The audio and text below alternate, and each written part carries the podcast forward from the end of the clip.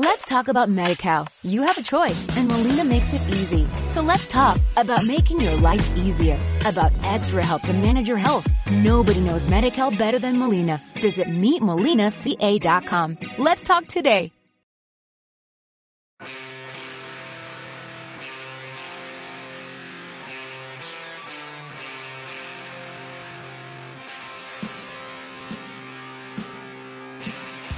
Podcast Activemos España del Partido Popular. Apoyamos los fondos de recuperación, pero tienen que ir acompañados de transparencia y objetividad e ir acompañados de reformas estructurales que permitan competir, crear empleo y crecer. A la propaganda de Moncloa, hoy hablamos de esos fondos europeos y de nuestra responsable acción de oposición controlando que no haya ni partidismos ni tampoco opacidad. Y todo ello sin dejar de mirar a Castilla y León. Primero saludo aquí en la mesa Antonio González Terol, vicesecretario de Territorial, encargado de la coordinación con todos los alcaldes del Partido Popular. Hablamos de ello. Bienvenido. Muchas gracias, Pablo. Y por Zoom, porque estamos en la recta final de la campaña electoral y ya van a comprobar ustedes eh, que es un Zoom muy especial. Primero, eh, consejero de Fomento y Medio Ambiente de Castilla y León, Juan Carlos Suárez, número uno del Partido por León. Consejero, muchísimas gracias. Gracias a vosotros, Pablo, Antonio y Tomás. Encantado de estar aquí en, este, en esta sesión. Y en un lugar indeterminado, ahora nos lo va a explicar, es uno de nuestros responsables económicos del Grupo Parlamentario Popular, Tomás Cabezón, además estrella también de esta campaña electoral. Tomás, bienvenido. Muy buenas, encantado desde Vinuesa, desde los Pinares de Soria, en esta conexión entre pueblo y pueblo en la ruta de campaña para seguir hablando con nuestros vecinos y convenciendo de la importancia de estas elecciones y de la movilización también que, influye de movilizar a nuestro electorado eh, para este 13 de febrero.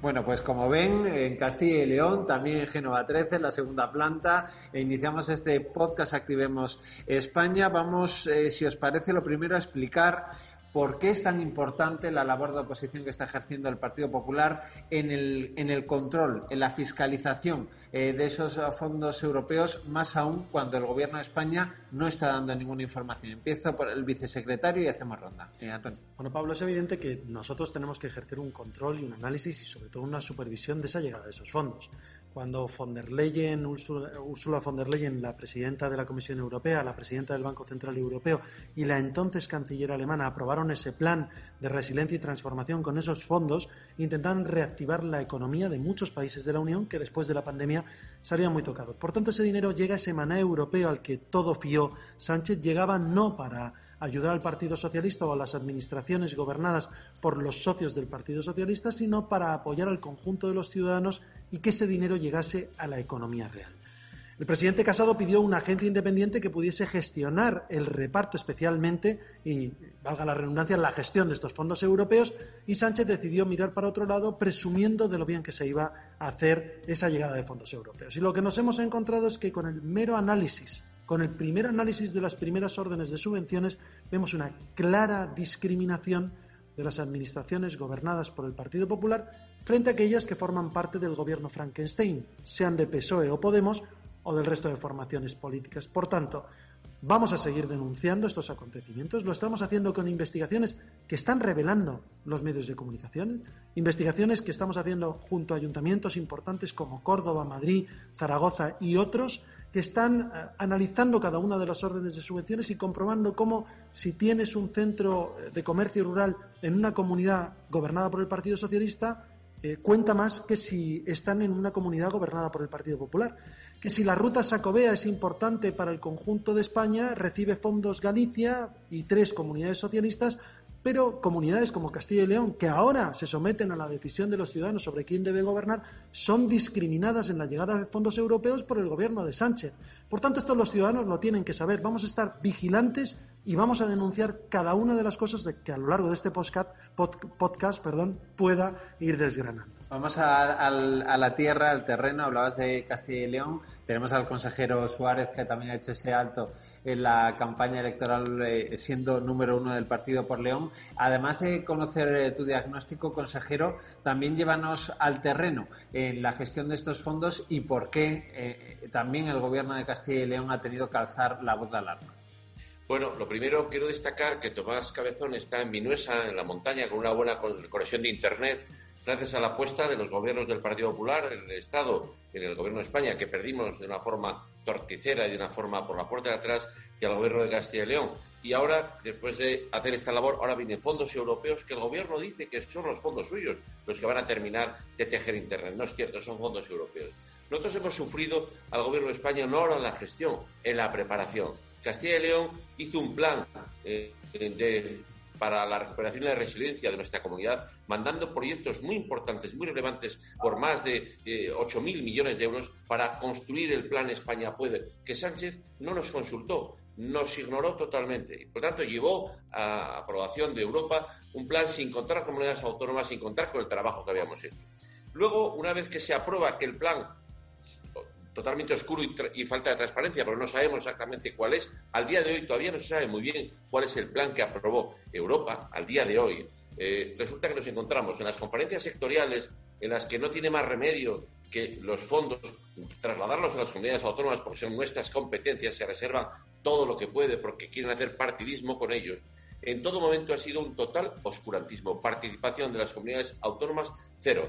Las conferencias sectoriales de ministros y consejeros iban precedidas de unas comisiones sectoriales de secretarios de Estado, directores y directores generales, donde teóricamente tendrían que pactarse los criterios de reparto, criterios que respetasen, en el caso de Castilla y León, nuestra ruralidad, nuestra lucha contra la despoblación, Participación cero. Hicieron lo que quisieron, nada admitieron de nuestras propuestas y nuestros proyectos y, por lo tanto, ha sido una gestión eh, despótica de los, eh, de los fondos europeos.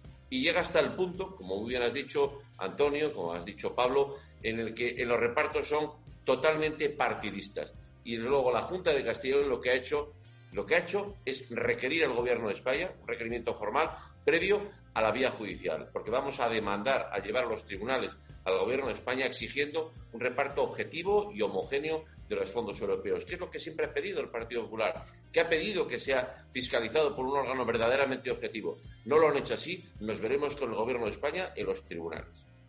Decía el consejero, también lo decía el vicesecretario previamente, que hace un año y medio, eh, que se dice pronto, Pablo Casado acude a la Moncloa. Es la última vez eh, que Pedro Sánchez eh, recibe en la Moncloa al líder de la oposición y le dice, vayamos de la mano en esto vamos a eh, ir eh, juntos, pero que haya una autoridad independiente, sin ningún tipo de corte partidista, para que, oye, que los fondos sean recibidos por el conjunto de los españoles. Pedro Sánchez dijo que no, entonces eh, la ministra de Fomento era la portavoz del gobierno e insultó a Pablo Casado y luego también y esto lo hilo con la primera de las intervenciones de Tomás, le dijimos, bueno, ya que no quiere la autoridad independiente, vamos a fiscalizarles a ustedes en el Congreso de los Diputados. Y ya te lanzo la pelota, Tomás, porque también en las Cortes Generales la información que se está recibiendo de los fondos es nula. Sí, bueno, no solo es nula. Yo recuerdo perfectamente esas reuniones de, de Pablo Casado y cómo hicimos una sesión de control monográfica presionando al gobierno para que esa autoridad independiente fuera una realidad, ¿no? Pero como siempre dieron un nuevo portazo.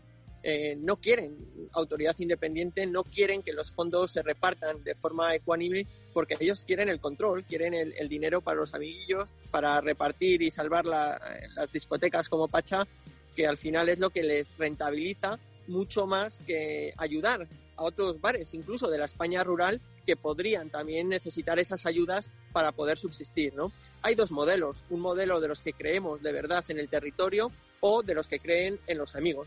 Mire, yo eh, como presidente de una mancomunidad que soy, presentamos unos planes de sostenibilidad turístico a la Junta de Castilla y León con fondos europeos y en la provincia de Soria se repartieron 4 eh, millones de euros a seis proyectos, tres del Partido Popular, tres del Partido Socialista y esto es lo que hizo la Junta de Castilla y León, buscar los mejores proyectos y financiarlos.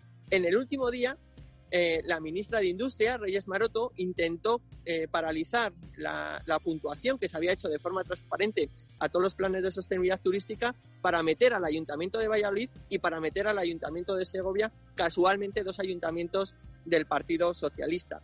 Menos mal que aquí incluso los alcaldes de pueblos pequeños del Partido Socialista se plantaron y no quisieron entrar en el juego de la ministra en ese reparto opaco y de amiguismo que siempre nos, nos intentan hacer, ¿no? Pero bueno, esto es lo que es el Partido Socialista. No quieren la independencia de los fondos, pero hay que recordar, y creo que esto es importante también, que aquí hubo un decreto que salvó eh, un partido que posibilitó que el gobierno eh, pudiera dejar eh, a su libre albedrío este reparto, ¿no? Nosotros queríamos esa agencia independiente y Vox, con su abstención, facilitó que el Partido Socialista eh, pudiera hacer este reparto. Y creo que esto también los castellanoneses lo tienen que saber. No estábamos recibiendo todos los fondos de forma ecuánime, no estamos recibiendo los fondos igual que otras comunidades que el Partido Socialista está mimando, porque Vox estuvo en esa votación y no facilitó que esa autoridad independiente fuera una realidad. Vamos a, seguir avanzando, que se nos queda sin luz Tomás Cabezón y lo vamos a dejar eh, en plena noche haciendo el podcast. Eh, eh, estábamos hablando de esa opacidad, de ese sectarismo del, del, gobierno de España y ante esa realidad y pese a la propaganda de Moncloa, lo decíamos a la entrada, ¿qué es lo que hace el Partido Popular? Pues ejercer su obligación de fiscalizar y de controlar. Vamos a explicarle a todos los que nos oyentes, a todos los que nos oyen, perdón, a todos los que nos ven también por YouTube qué es lo que está haciendo el Partido Popular en defensa del interés general, porque decía Antonio, y, te cedo la palabra, decías anteriormente, no nos van a callar, y al final es que esa es nuestra obligación. Si creemos que algo está haciendo mal el gobierno de España, no dejamos de mirar para otro lado para que no nos insulten o no nos ataquen, lo que tenemos es que denunciarlo. ¿Qué estamos haciendo? Bueno, lo que estamos haciendo es primero constituir un observatorio, parte de ese objeto lupa que queríamos hacer, o mecanismo lupa para poder controlar los fondos europeos porque sospechábamos, como dice el dicho español, que la cabra tiraría al monte. Y efectivamente Sánchez eh, no ha sido una caricatura de sí mismo en este caso, sino que ha sido el perfecto ejemplo de lo que es un presidente del gobierno que está dispuesto a todo con tal de mantenerse en la Moncloa y también a utilizar los recursos de todos los europeos para ganar votos en los territorios.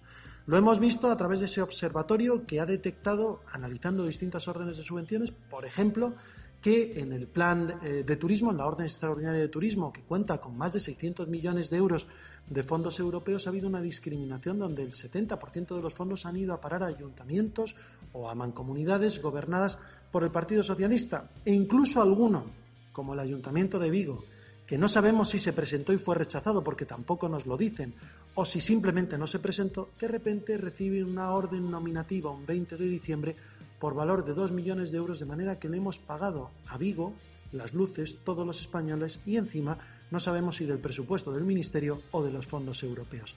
Esta es la España que quiere Sánchez, una España donde, lo hemos visto también estos días, donde de repente queremos luchar con los fondos europeos en contra de la pobreza, a favor de la inclusión, y nos encontramos con que de los 68 millones de euros de ayudas que se ha repartido a cuenta de los fondos europeos, tan solo dos comunidades gobernadas por el Partido Popular, Galicia y la ciudad autónoma de Ceuta, reciben un total de aproximadamente unos 12 millones de euros, pero seis comunidades gobernadas por el Partido Socialista reciben casi 49 millones de euros. Y al mismo tiempo el País Vasco, socio de este gobierno, recibe cerca de 6.600.000. Esto ya es grave por el reparto, pero si encima hacemos un análisis, me vas a permitir que vaya este dato, sobre cómo es la renta per cápita de aquellas comunidades a las que ha ido este dinero, vemos que en el País Vasco esa renta per cápita es un 128% por encima de la media de la renta per cápita española.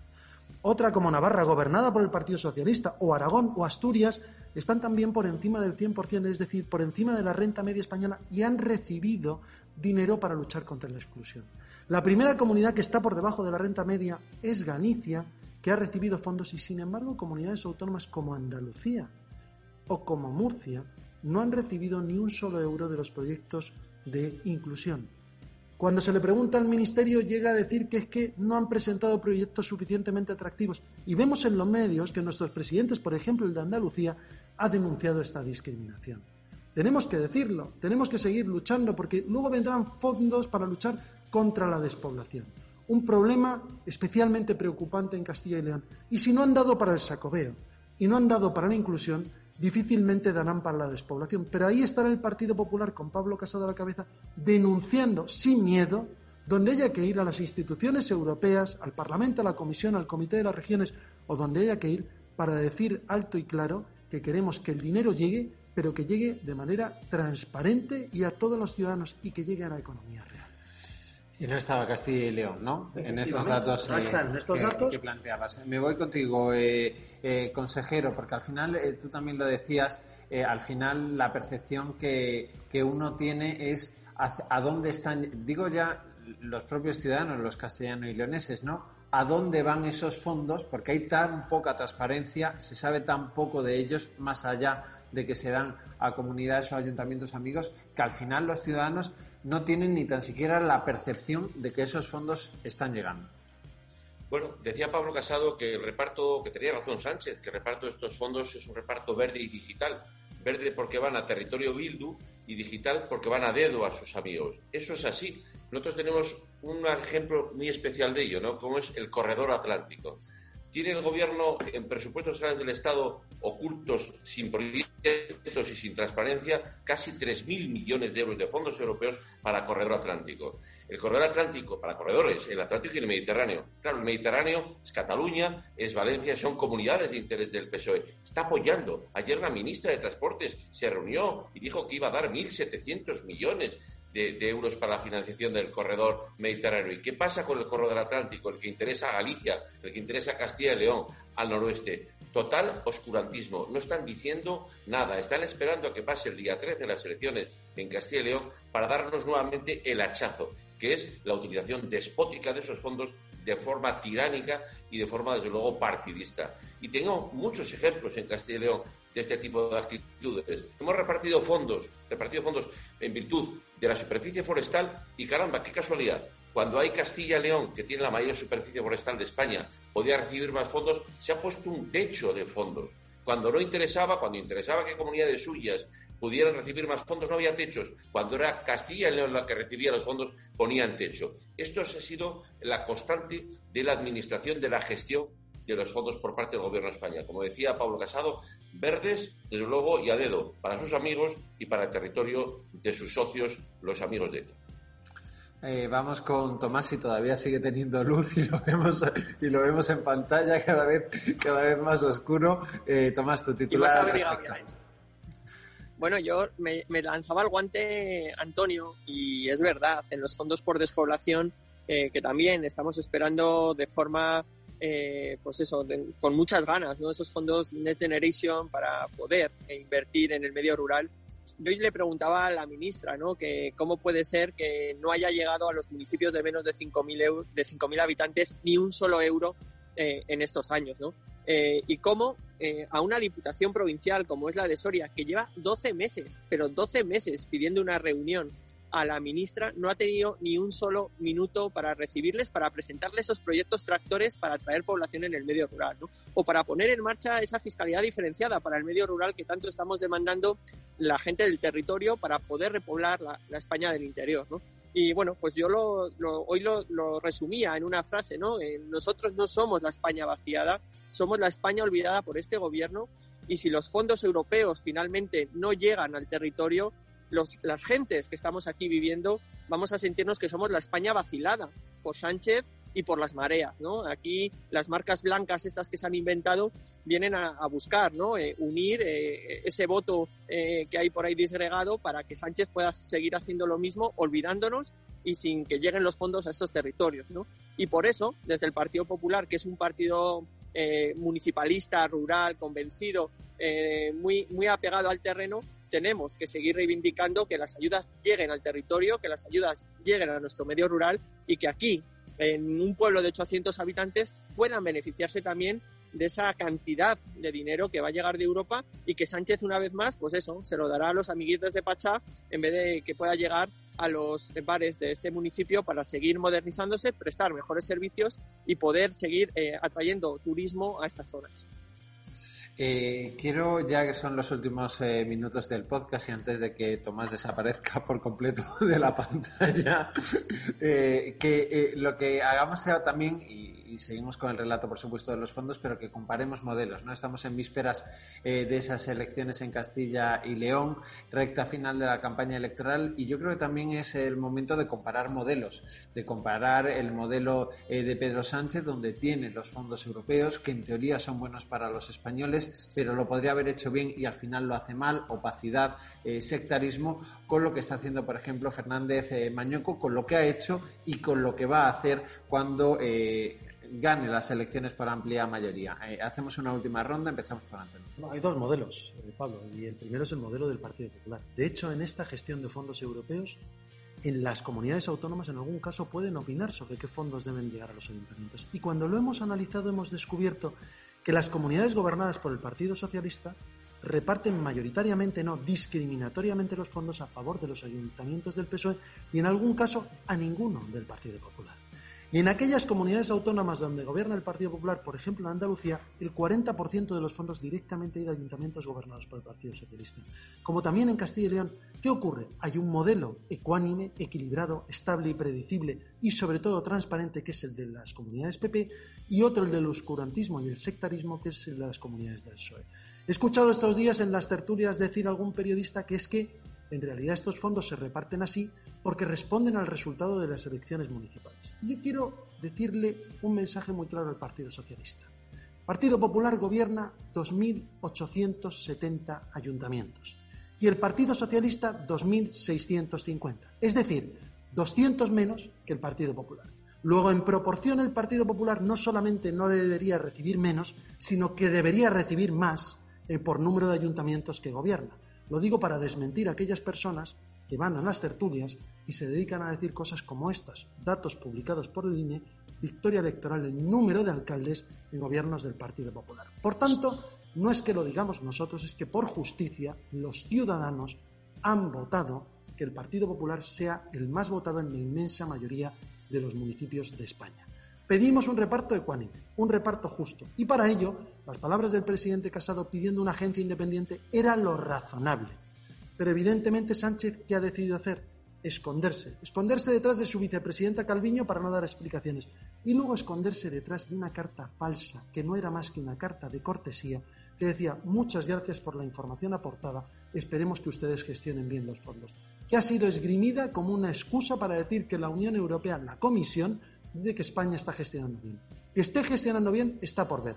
Y con las pruebas que estamos aportando, iremos a las instituciones comunitarias para demostrar que hay un trato discriminatorio con estos fondos. Y además, si permíteme el añadido, eh, con respecto a la propaganda de Moncloa, es que es nuestra obligación es que ya basta, ¿no? De tener que comprar esos mantras de la izquierda, ¿no? Criticamos al Partido Socialista, al Gobierno de España, porque presuntamente está haciendo algunas cosas mal, porque hay sospechas, porque no hay transparencia, porque no está dando explicaciones, porque no hay autoridad independiente, porque no va al Congreso de los Diputados. Usted es antipatriota. Es que es el mundo al revés.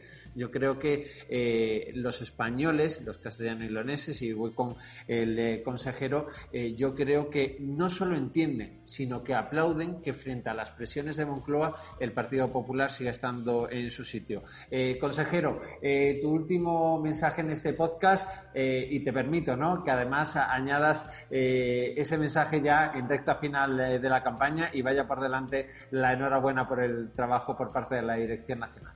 Yo lo que tengo que decir primero es, mm, los fondos europeos no son fondos de Sánchez, no vienen de sus cuentas ni de los presupuestos que elabora el gobierno Sánchez. Estamos cansados de oír que son dinero que da el gobierno, ¿no? Es dinero que hemos nutrido con los impuestos los castellanos y los españoles a las arcas europeas y que se distribuye. Por tanto, los fondos nos pertenecen a todos, no son fondos de Sánchez ni fondos de su gobierno. Y eso lo entendemos muy bien en Castilla y León, porque así como Sánchez tiene condenados a los ayuntamientos y a los municipios la llegada de los fondos, nosotros somos absolutamente generosos con el reparto. Y de hecho, os pongo un ejemplo, mi Consejería de Fomento y Medio Ambiente, un proyecto importante de modernización del transporte metropolitano de 12 millones de euros, lo hemos gestionado para el Ayuntamiento de León, que es un ayuntamiento que gobierna el PSOE, porque ellos son los adalides de la objetividad, de la neutralidad, de las garantías, de la transparencia, y son justo lo contrario. Eh, por los hechos los conoceréis, y al final la palabrería es una cosa y la realidad es otra. Somos un gobierno objetivo, que gobernamos para todos los castellanos y ingleses allí donde hay necesidades. Y estamos trasladando todo lo que podemos en convocatorias objetivas, en convocatorias en concurrencia y similar el color político, porque ahí hay ciudadanos que no tienen colores, que tienen necesidades y se las tenemos que satisfacer. Y eso es el gobierno del Partido Popular. Y termino pues pidiendo el apoyo a la candidatura de Alfonso Fernández Mañueco con un proyecto de servicios públicos de calidad, con un proyecto real que soluciona los problemas reales con soluciones reales eh, para los ciudadanos. Un gobierno sin extremos, sin radicalismos, que protege al autónomo, a la mujer, el empleo, la industrialización, la agricultura y desde luego que está con los que menos tienen, con los que más dificultades tienen y con el pueblo de Castilla y León y también con el mono de campaña. Eh, ya no sabemos dónde exactamente. Yo a, los oyentes eh, de este podcast que se ha grabado a última hora eh, de la tarde del miércoles, les emplazo a que se metan también en YouTube y vean la grabación de este podcast para comprobar cómo Tomás Cabezón ya prácticamente ni le vemos. Con el mono de campaña, Tomás, tu último mensaje y con un compañero poniéndome la, luz de los móviles para, poder visualizarme. Pero bueno, esto es el, el, directo, ¿no? Y lo que es la campaña. Bueno, yo creo que en Castilla y León el modelo es el de la responsabilidad, el de la gente normal, el, el del, el de la calle, el de, de la, el de la ciudadanía, el de los estándares de calidad que venimos demostrando en educación, que somos líderes en, en gestión de la, de la educación y que siempre salimos en los, en el informe PISA como en el top, ¿no? En una sanidad, que unos servicios sociales que somos ejemplo a seguir. En definitiva, unos servicios básicos, como bien decía el consejero, de calidad. Mañuco es una persona que, bueno, pues todos lo conocemos ya, en esta campaña lo estamos viendo en todos los medios de comunicación, una persona normal, una persona de la calle, una persona que conoce Castilla y León desde el Bierzo hasta Olvega y desde eh, Piedraíta a Miranda de Ebro, ¿no? Y conoce la comunidad de Peapa, conoce a los ciudadanos de Castilla y León, conoce sus necesidades y ojalá otros que ahora vienen en campaña que dicen que van a sembrar pudieran tener el bagaje cultural para y, del territorio para poder conocer las necesidades de los castellanos. Y esto es también por lo que alzamos la voz contra Sánchez, porque no podemos permitir que nos discrimine de esta manera, porque conocemos que necesitamos más infraestructuras en mi tierra, porque conocemos que hay que dar un impulso también a, la, mejora de esa fiscalidad diferenciada que nos ha permitido Europa y que nos niega el gobierno de la nación, y porque conocemos que tenemos que seguir mejorando eh, todas las necesidades que nos están trasladando los vecinos día a día. Y ese es el compromiso de Alfonso Fernández Mañueco, la reivindicación de la gente, la reivindicación de nuestros pueblos, la reivindicación de nuestra agricultura, de nuestra ganadería, de nuestro medio rural, de que no pueden estar atacando permanentemente al campo con el lobo, quitándonos el agua o el regadío por, con las directrices de la Confederación Hidrográfica del Duero, porque no nos dejan ya ni tan siquiera hacer en los pantanos el uso deportivo, que nos lo están intentando prohibir. Bueno, pues por todo eso tenemos que alzar la voz. Por todo eso pedimos también el voto a los castellano-leoneses sin alzar la voz, sin estridencias, sin ponernos tirantes ni gorras, como gente normal, como gente del pueblo, como gente que pisamos el barro, porque así somos los del Partido Popular de Castilla y León. Y además compromiso con los podcasts, ¿eh? Activemos España del partido. Nada, nada, aquí en el caso, en el caso eh, de Tomás Cabezón, Antonio González Terol, vicesecretario de Territorial, consejero de Fomento y Medio Ambiente, Juan Carlos Suárez, Tomás Cabezón, responsable económico del partido en el grupo parlamentario. Muchísimas gracias a los tres, ha sido un placer. Muchísimas gracias. Gracias a vosotros. Y así concluimos podcast Activemos España del Partido Popular. Nos escuchamos, nos vemos el próximo viernes. Ya estaremos, eso sí, en la rectísima final de esa campaña electoral de Castilla y León en vísperas a muy buen seguro de un gran triunfo de nuestros compañeros de Fernández Mañoco y de todo el equipo del Partido Popular de Castilla y León. Hasta el viernes que viene.